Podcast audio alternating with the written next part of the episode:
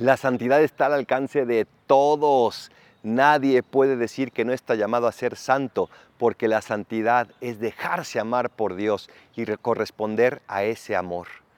Hoy vemos a una persona muy humilde, San Martín de Porres, una persona que en aquella época era incluso despreciada por ser mulata, una persona que no recibía honores ni dignidades ni reconocimientos, sino y solo de Dios. Y por eso llegó a ser santo, una persona que transformó su mundo, porque solo los que se dejan amar por Dios de verdad transforman el mundo. No hay pretextos. Dios te quiere santo, te quiere santa. Déjate amar por Él y corresponde a ese amor. Soy el Padre Adolfo. Recen por mí, yo rezo por ustedes. Bendiciones.